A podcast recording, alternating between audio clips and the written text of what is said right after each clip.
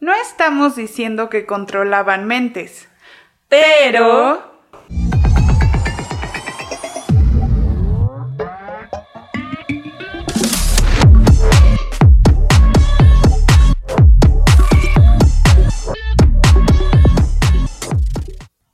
Bienvenidos a un nuevo episodio de Sucede en la madrugada, el Boom Tic Tac Espacio-Tiempo. El día de hoy traemos un episodio súper interesante. Dinos, Frida, ¿de qué vamos a hablar? Vamos a hablar de este suceso medio macabro en la historia de Estados Unidos llamado el proyecto MK Ultra. Y si ustedes han escuchado por ahí este rumor del control mental impuesto por el gobierno en sus experimentos, bueno, de ahí sale. ¿Qué es, como tal, el proyecto MK Ultra, Pau? Bueno, pues el proyecto MK Ultra eh, fue una serie de experimentos que se llevaron a cabo de 1953 a 1973. Esto lo que se conoce, no sabemos si después o antes ya había. Era un proyecto de la CIA y era un proyecto top secret, ¿no? Que era totalmente secreto. Este proyecto nace porque durante la Guerra Fría, pues Estados Unidos tenía miedo que tanto la URSS... Sus enemigos, los comunistas, la URSS, eh, Corea del Norte, China y otros más pudieran estar pues torturando o experimentando con soldados estadounidenses. Entonces, pues Estados Unidos dijo yo me voy a adelantar y voy a empezar a ver qué, qué puede, qué, puedo hacer. Además, este proyecto pues era para experimentar con personas y, y ver los resultados de la ingesta de LSD, esta droga sintética y, justo ver el efecto que tenía en las personas. El problema es que con las personas que experimentaban, mm, la mayoría, si no es que todas, pues no lo sabían, no tenían idea que estaban ingiriendo estos, estas sustancias y LSD era la principal, pero también probaban drogas psicodélicas como éxtasis, heroína, metanfetamina y hongos alucinógenos, entre otras cosas. Dentro de los relatos que hay, algunos de los experimentos eran pues a los soldados que habían ido a, a las guerras, era pues en alguna fiesta, en alguna reunión cuando estuvieran bebiendo, colocar estas, estas drogas y observar qué, qué resultaba de eso. También si algún soldado iba a algún burdel, colocaban cámaras dentro de los cuartos para observar si tenían alguna reacción. Lo que buscaban con, este experimento era el control de mentes, eh, poder obtener información y también torturar, ¿no? Durante la guerra y, y pues sí, hacer un ejército totalmente controlado por el gobierno. Era, lo que argumentaban era que querían protegerse del control mental de sus enemigos. Pero bueno, siempre hay dobles intenciones, ¿no? Y bueno, todo se les vino abajo, a la CIA se le vino abajo porque se les descubrió haciendo cosas ilegales. ¿Cómo sucedió esto? Resulta que en 1973, el director de la CIA, Richard Hems del momento, decidió destruir todos los documentos que tenían que ver con el proyecto MK Ultra. Dos años después, la Comisión Church y Comisión Rockefeller investigan todo, todas estas cosas de la CIA y Departamento de Defensa. Se destaparon aproximadamente 20.000 papeles que hablaban de todos sus experimentos y demás, de los que se salvaron. Pero realmente habían muchos más que se quemaron por órdenes del el director Helms. Entonces no sabemos qué tantas cosas ocultas hayan ahí. ¿Qué me hace pensar, no, Pau? Si quemaron todo lo que pudieron, ¿habrán quemado lo más importante primero? Probablemente, haciendo la investigación encontramos que eran aproximadamente 150 experimentos humanos conocidos. Ahora, lo que borraron, quién sabe cuántas personas. Sí, qué clase de trabajos terribles pudiesen haber hecho.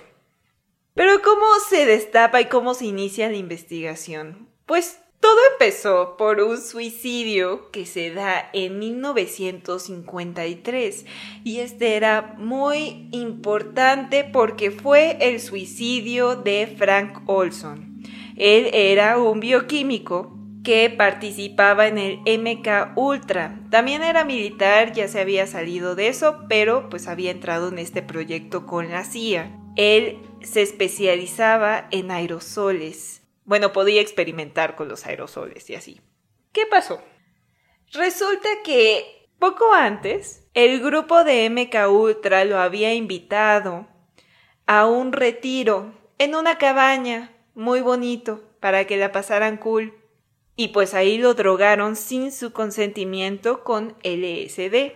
Él después se dio cuenta, lo supo, y entraron estas dudas de que quizá el proyecto MK Ultra no estaba padre, de que quizá no debería quedarse ahí.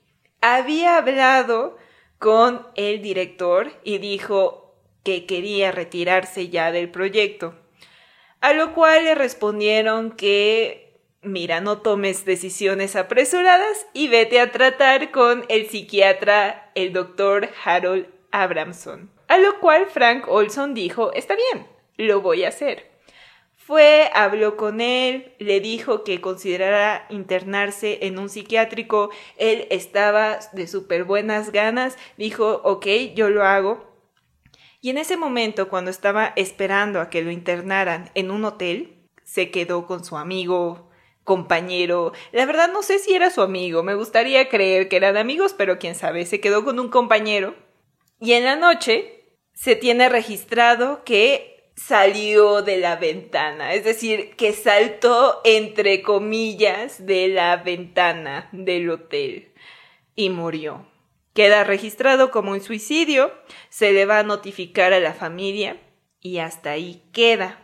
Es muy gracioso porque esto de... Si se preguntan, ¿y por qué lo drogaron en la cabaña y le dieron LSD? Literal no se dice por qué.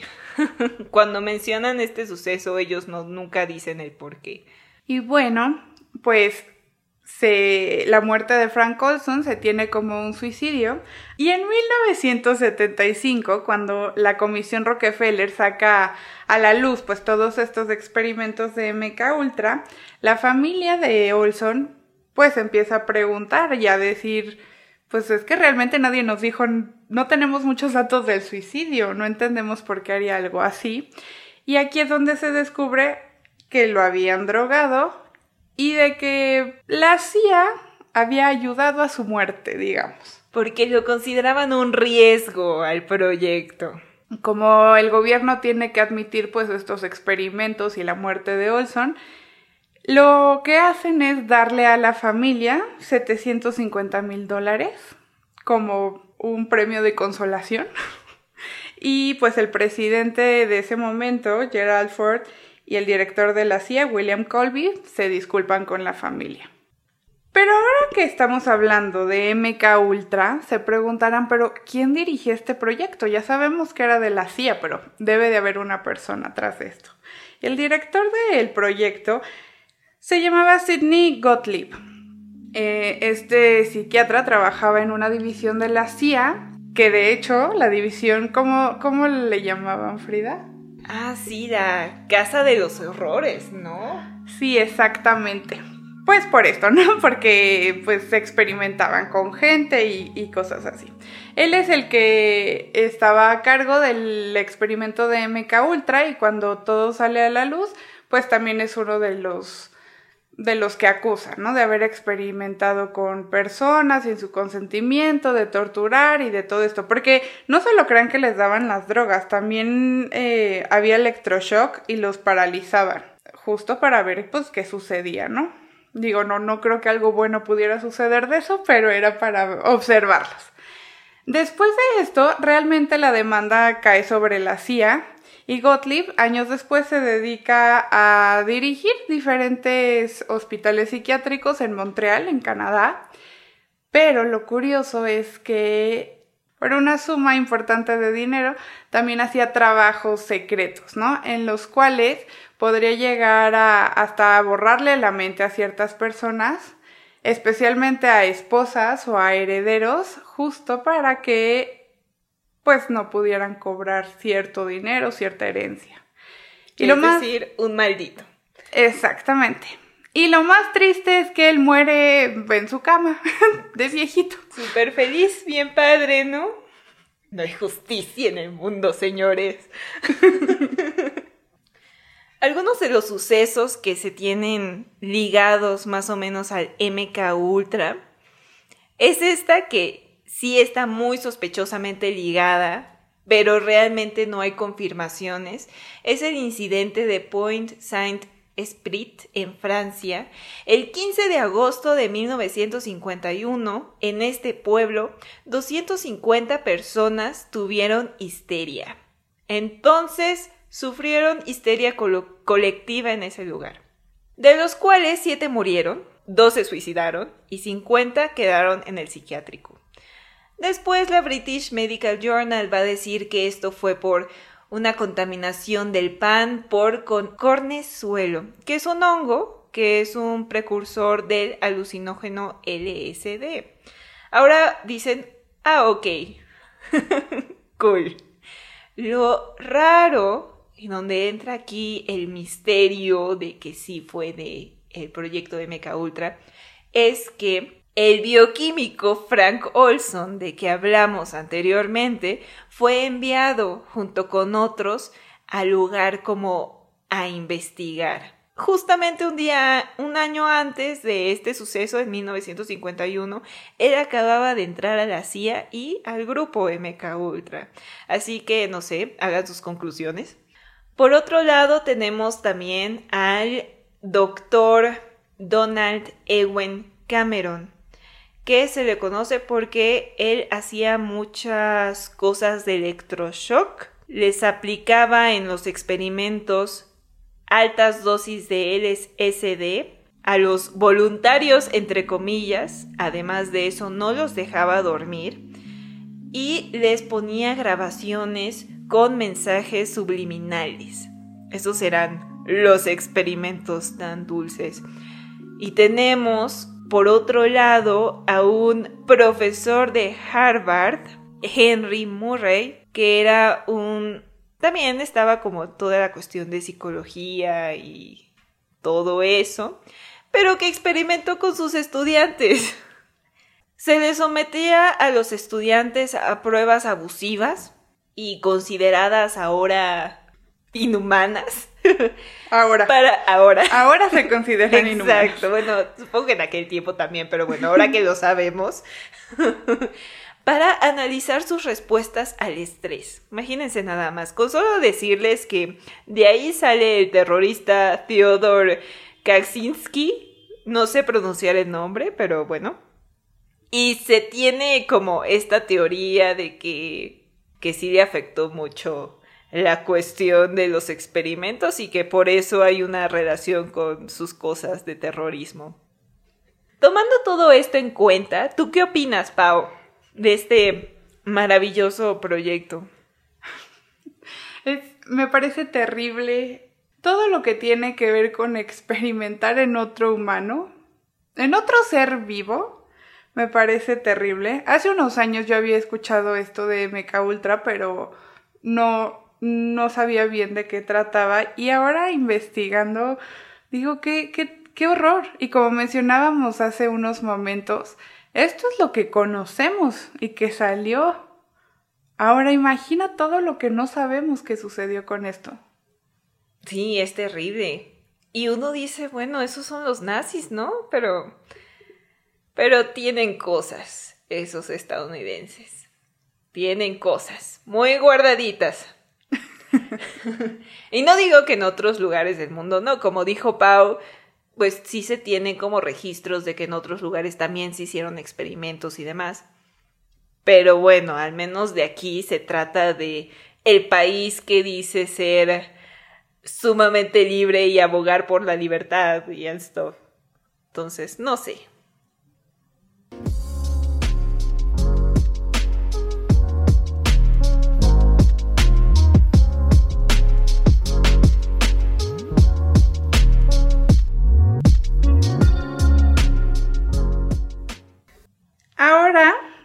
Empezando con las referencias y las recomendaciones que les traemos, la verdad es que de este tema hay, mucho de dónde sacar.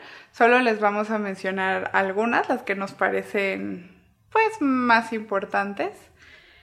Empezando con One Flew Over the Cuckoo's Nest o en español Atrapado sin salida. A lo mejor varios de los que nos escuchan ya han visto esta película o han escuchado de esta. Eh, está basada en el libro del mismo nombre.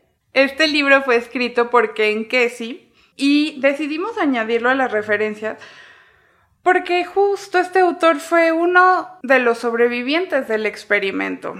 Con él experimentaron, él, él probó la LSD y otras drogas y esta novela la hace basada en su experiencia, aunque como tal la novela es ficticia, pues si ustedes ya leyeron el libro, vieron la película, verán que, es toda, todos estos experimentos, los psiquiátricos, como pues cómo los pacientes usaban electroshocks, lobotomías para tenerlos bajo control. Entonces, si quieren leer el libro, ver la película, es una excelente película de 1975, protagonizada por Jack Nicholson, se la recomendamos. ¿Qué más traemos, Frida? Tenemos otra que seguramente también han escuchado y si no, pues lo están escuchando en este momento, es The Manchurian Candidate, que hay dos películas ya. La primera versión es de 1962, que está basado en la novela de Richard Condon de 1959. Esta trata sobre todo de este grupo militar estadounidense que fue apresado en Corea, en la guerra de Corea, y les lavan el cerebro para controlarlos y que después, ya que regresen a Estados Unidos, pues que sean puesto en un alto rango como pues presidente, ¿no? Por eso es el candidato de Manchuria y es controlado por el comunismo. Algo que hace la película del 2004, la nueva versión de Manchurian Candidate, protagonizada por Denzel Washington y Meryl Streep, es que, bueno, no les voy a contar, de hecho, ahora pienso que quizás sea un super spoiler. Pero cambian la guerra. Sí, cambian la guerra, pero también cambian el cómo. Es decir, sí existen estos experimentos de control mental, pero cambia el quiénes son, como cambia la guerra, ¿no? Ahí lo dejamos para, por si tienen la curiosidad. Está muy buena, creo que lo retrata muy bien toda esta paranoia de qué sucedió en ese momento que no recuerdo. Y tengo flashazos de esos, de esos experimentos, pero no sé si sean verdad. No estoy seguro si sucedieron o lo estoy imaginando. Súper recomendada, 10 de 10. Otra película que sigue esta temática de em, pues soldados que, con los que experimentaron es la de Jacob's Ladder. Esta película de 1990, protagonizada por Tim Robbins eh, muy parecida a, The Manchurian Candidate, eh, no para lograr que alguien quede en un puesto o algo así, simplemente para experimentar qué pasaba si a unos soldados se les daba la droga. No quiero contarles más para que la vean. Se hizo un... pues se supone que una segunda parte, pero es como un remake hace poco, en el 2019. Yo les recomiendo que vean las dos. Vean primero la de 1990 y pasa esto que con The Manchurian Candidate, de no estoy seguro si esto está sucediendo, si lo estoy inventando o mi realidad ya no sé si es la verdadera o estoy soñando todo esto. Y luego nos vamos con esta otra película.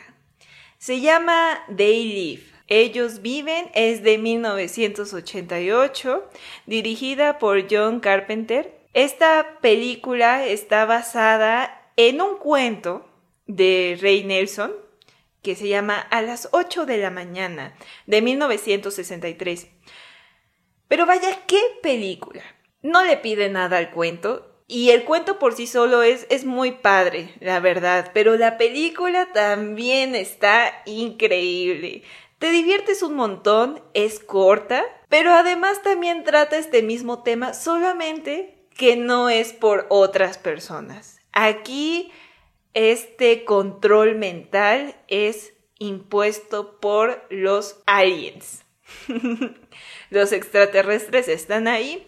Sin embargo, si tú ves la película, pues yo creo que también es esta cuestión metafórica de, bueno, ¿quiénes son estos aliens? Y así. Seguramente han escuchado, y si no han escuchado, pues lo más famoso que escucharán de esta película es que el personaje se tiene unos lentes que cuando se los pone puede despertar, ver el mundo como es. Y el mundo como es, es son un montón de palabras, mensajes que te imponen para que obedezcas y te quedes dormido. Sí, es cierto, también tiene toques socialistas, no lo vamos a negar. Eso tómenlo en cuenta, siempre está esa parte, pero la película en sí es muy, muy buena.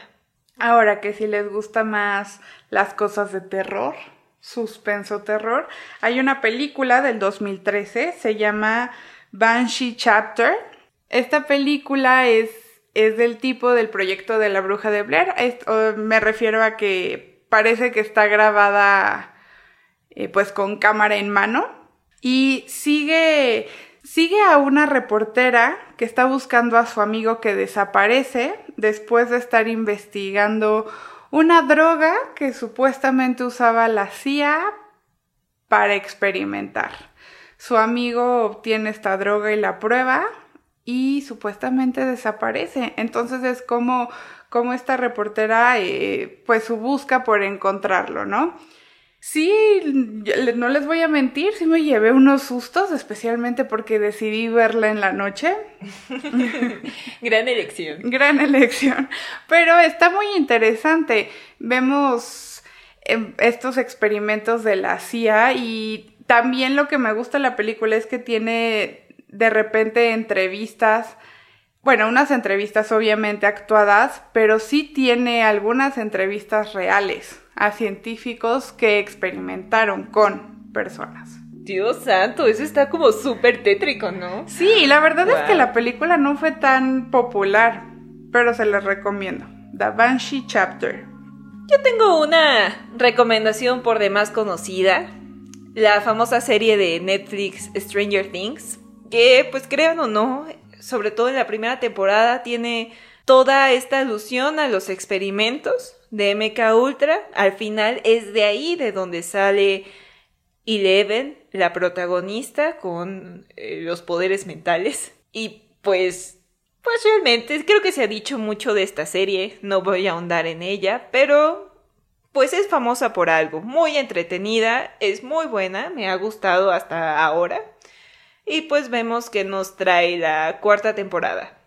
Otra serie, pero ahora esta es de Amazon Prime, es Homecoming del 2018. Aquí la protagonizaba Julia Roberts. Y bueno, esta serie tiene dos temporadas, pero por lo menos la primera es más moderna, o sea, está situada en la actualidad. Eh, esta serie habla de, eh, bueno, como el personaje de Julia Roberts trabaja en un centro de rehabilitación de soldados. Son soldados que vienen de la guerra. A este es una especie de retiro donde tienen terapia, tanto física como psicológica, y pues que finalmente, ya que están bien, pues ya pueden regresar a, a su casa o los ayudan a adaptarse nuevamente, a encontrar empleo. Sin embargo, hay un secreto que oculta este lugar, ¿no? No les voy a decir más para que la vean. está entretenida y por lo menos vean la primera temporada. Y pues finalmente hay una muy nueva, salió en el 2017. Se llama Wormwood. Es de Netflix también, es como una cosa medio documental ficción, ya que está basada en la historia de Frank Olson, que como ya dijimos, es este científico por lo que empieza a saberse de todo esto, es decir, el que se suicidó en el hotel. Entonces, bueno, eso es interesante, habría que verla y a ver cómo está. Y pues eso es todo por este capítulo. Muchas gracias por escucharnos. Díganos qué opinan de estos experimentos de MK Ultra. ¿Ya habían escuchado de ellos o no? ¿Tienen datos interesantes de los que deberíamos enterarnos? No se olviden que Sucede en la Madrugada tiene episodio nuevo cada lunes, cada semana. no olviden de seguirnos en nuestras redes. Nuestro Instagram es pau.free-bajo. El Instagram de Pau es arroba iPouch. El de Frida es arroba frida.a.barrera. Y bueno, con esto terminamos. Gracias por acompañarnos si están en YouTube. Ahí nos pueden comentar, darnos like y todo lo que ya saben qué es. Y pues si están en alguna otra aplicación de podcast, nos alegramos que nos hayan elegido. Bye. Bye.